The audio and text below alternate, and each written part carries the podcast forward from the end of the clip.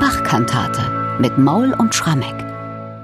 Sonntag Reminiscere, der zweite Sonntag der Passionszeit. Und es geht auch heute weiter in unserem Kantatenzyklus von Christoph Graupner. Heute mit der Kantate Christus, der uns selig macht.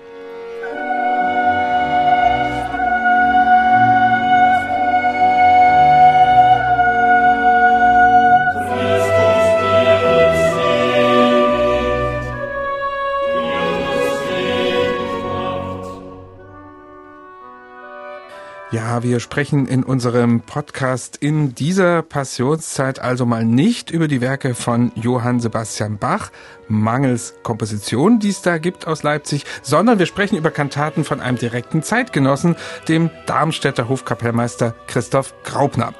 Bach lassen wir natürlich nie außer Acht, Michael, das können wir ja gar nicht. Nein. Deswegen heute auch gleich die erste Frage. Wissen wir eigentlich etwas über das persönliche Verhältnis zwischen Johann Sebastian Bach und Christoph Graupner? Sind sie sich vielleicht sogar mal persönlich begegnet? Naja, lieber Bernhard, es gibt einen Moment in der Musikgeschichte, wo die Lebenspfade der beiden sich begegnen.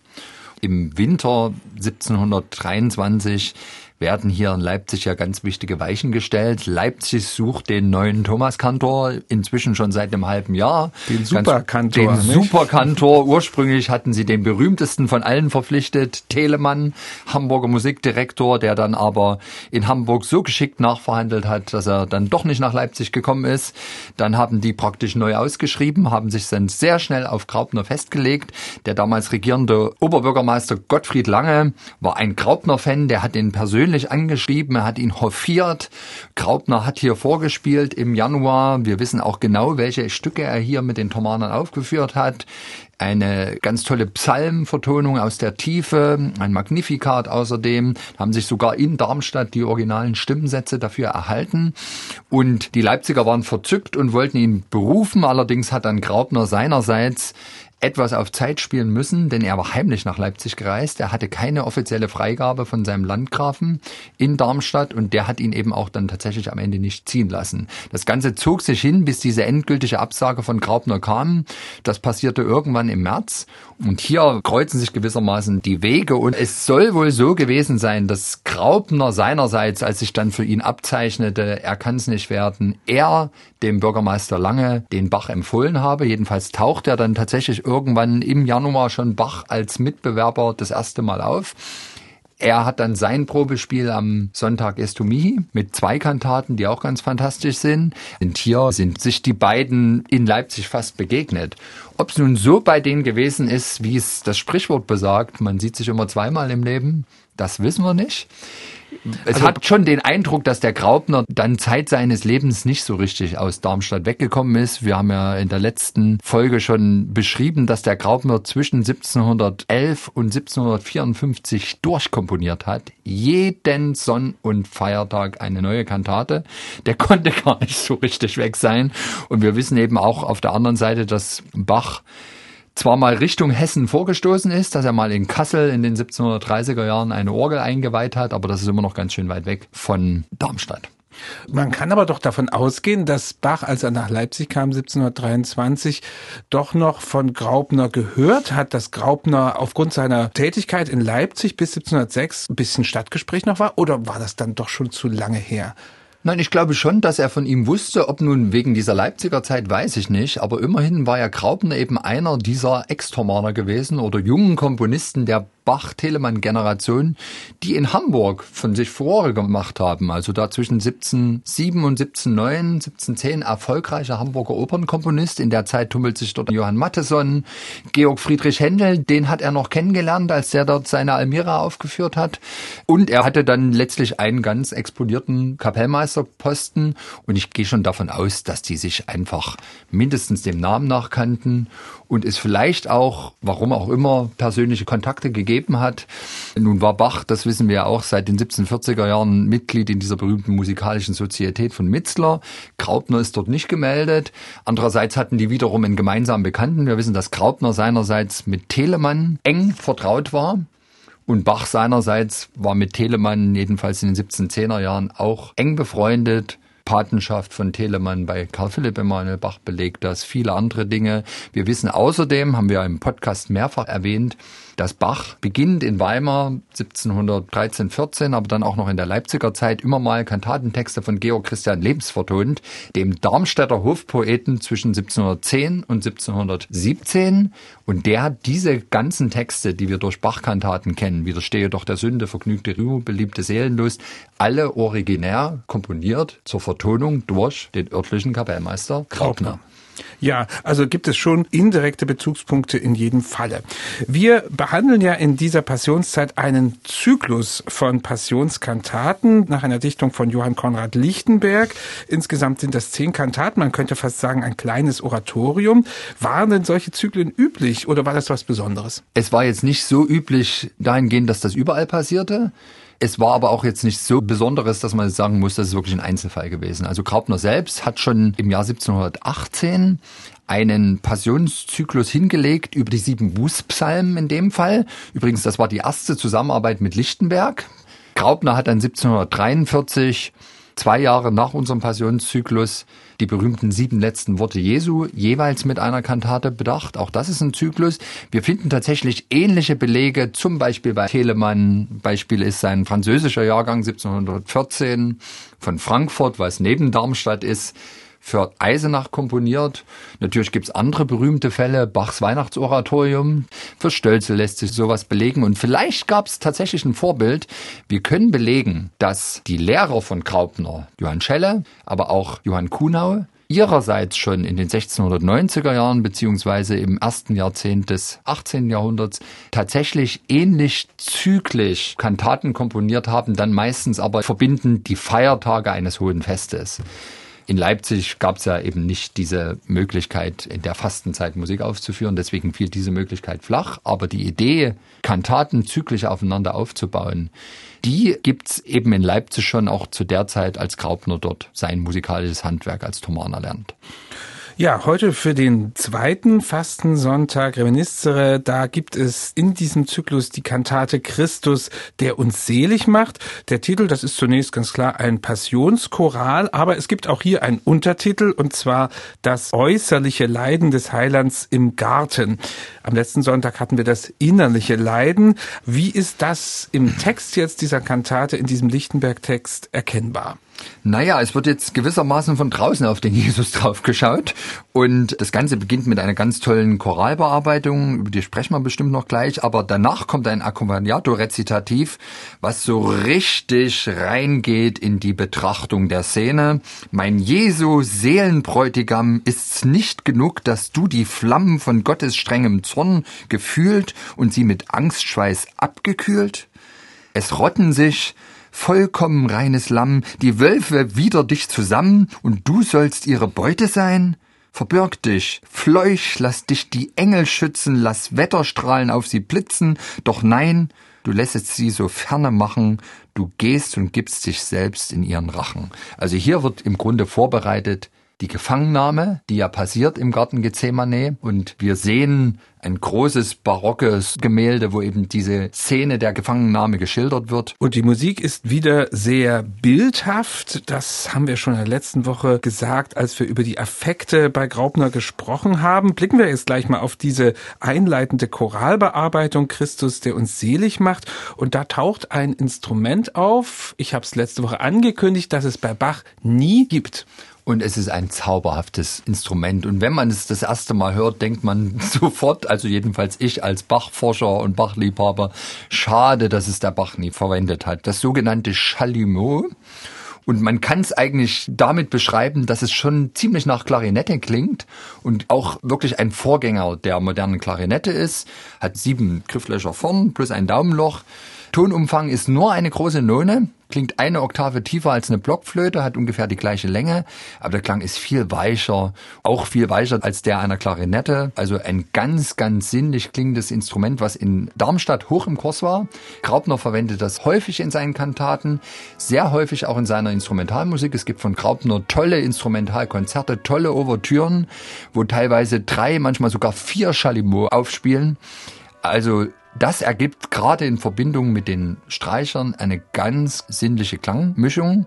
Und hier in der eröffnenden Choralbearbeitung erzeugt das eine ganz tolle Wirkung. Ein Passionschoral schlechthin wird hier durch Graupner verschönert, in eine Kunstmusik verwandelt. Christus, der uns selig macht, ganz bekannter Choral von Michael Weise.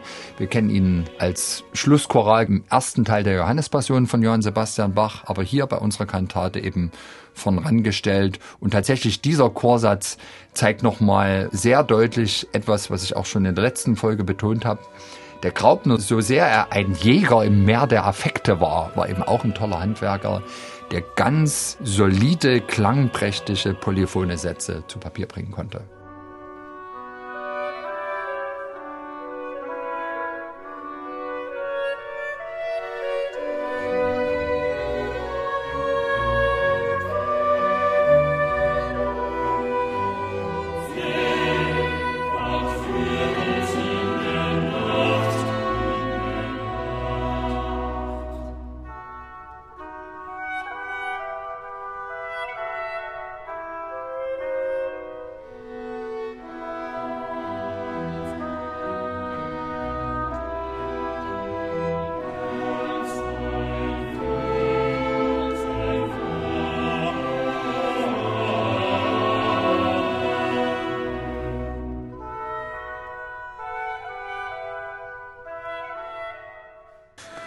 Das ist also der einleitende Choral in der Kantate Christus, der uns selig macht von Christoph Graupner mit Schalomoro nicht zu überhören. Ganz sanft dieser schöne Klang, den Bach aus irgendwelchen Gründen ignoriert hat. Es gibt in dieser Kantate heute keine Vox Christi. In der letzten Woche hatten wir das, heute nicht. Es gibt auch kein Bibelwort. Dieses Stück besteht also aus reiner zeitgenössischer Dichtung und im Mittelpunkt sind zwei Arien, die die Gefangennahme illustrieren. Lass uns darüber ein bisschen reden. Es geht mit der ersten los und da ist die Rede von dem Schwert und den Stangen, die ja auch im Bibeltext auftauchen. Wie findet sich das in der Musik da wieder? Ja, also eine ganz eindrucksvolle Arie finde ich. Der Text Schwert und Stangen, starke Scharen fangen Jesum nicht, oh nein. Lieb und Eifer, mich zu retten, das sind Fesseln, das sind Ketten, diese schließen Jesus Hände, dass er Gottes Rat vollende in der Feinde Bande ein. Und Graupner versucht hier, glaube ich, vor allem diesen Tumult um diese Szene und das Fangen dass die Schwerter und die Stangen versuchen in Szene zu setzen. Da gibt's Melismen mit dieser Textunterlegung, Fahahangen, klingt ein bisschen eigenartig. Und das sind aber musikalische Läufe, die zu nichts führen. Die wirken irgendwie unmotiviert und nicht erfolgreich. Und ich glaube einfach deshalb, weil dieser Jesus eben inhaltlich nicht zu fangen ist. Auch nicht von den Schwertern und von den Stangen im Garten Gethsemane. Und die Stärke von Jesus auch dieser Heiligenschein über ihm und dieses Lamm, eine ganz zarte Gestalt, die wird dann im B-Teil der Arie, wo wir auch jetzt mal unbedingt noch reinhören müssen, großartig porträtiert, wo das dann heißt, Lieb und Eifer sind die Ketten und Fesseln von Jesus für uns. Also da fesselt uns auf diese Weise Jesus an uns durch einen abrupten Stimmungswechsel, der für einen Moment die Zeit stillstehen lässt und wieder eine ganz sinnliche Klangmischung uns da liefert. Also hier hat Graupner, finde ich, einen ganz berührenden Kontrast im B-Teil geschaffen.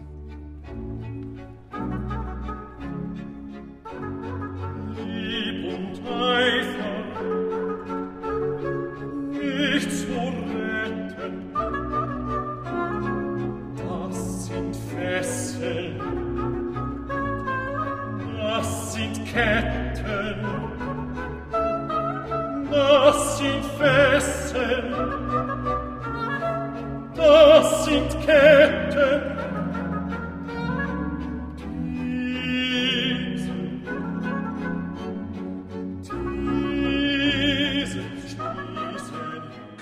Das ist also diese erste Arie aus der Kantate Christus, der uns selig macht. Und es gibt noch eine zweite Arie in dieser Kantate. Und das spielt dann im Grunde nach der Gefangennahme, also ein wirklich ziemlich ergreifender Gesang. Ein Gesang, der durchaus vielleicht dann in Analogie zu sehen ist mit äh, So ist mein Jesu nun gefangen aus der Matthäus-Passion. Ja. Hier heißt, das Lamm, mein Heiland, liegt gefangen, der Tod ist ihm schon zugedacht. Die Last von seinen Marterbanden und was er darin ausgestanden, macht mich von Höllenstricken los. Ach, wie so groß ist Jesu deiner Liebe Macht.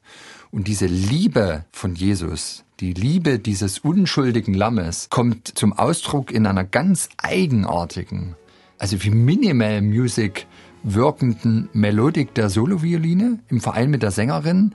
Eine extreme Klangrede, zugleich ganz, ganz berührend, zerbrechlich. Für mich ist das ein ganz überzeugendes, ergreifendes Lamento auf das Lamm Gottes, Jesus Christus.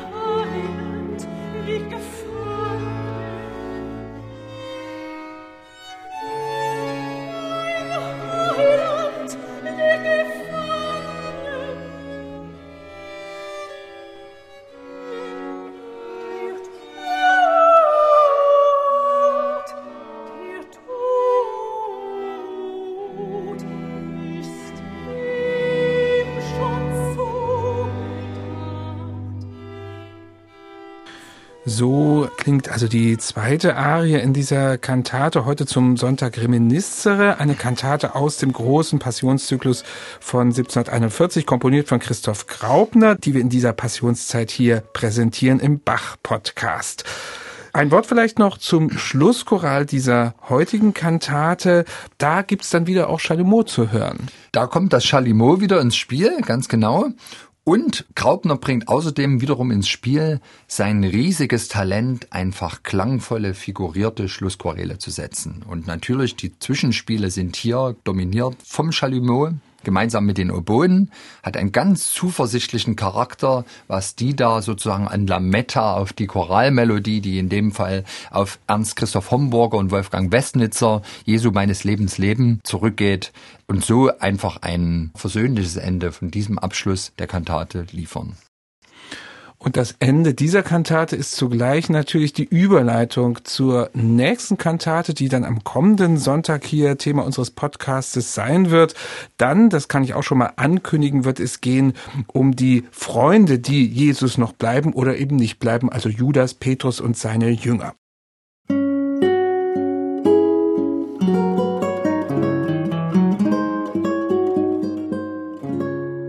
MDR Classic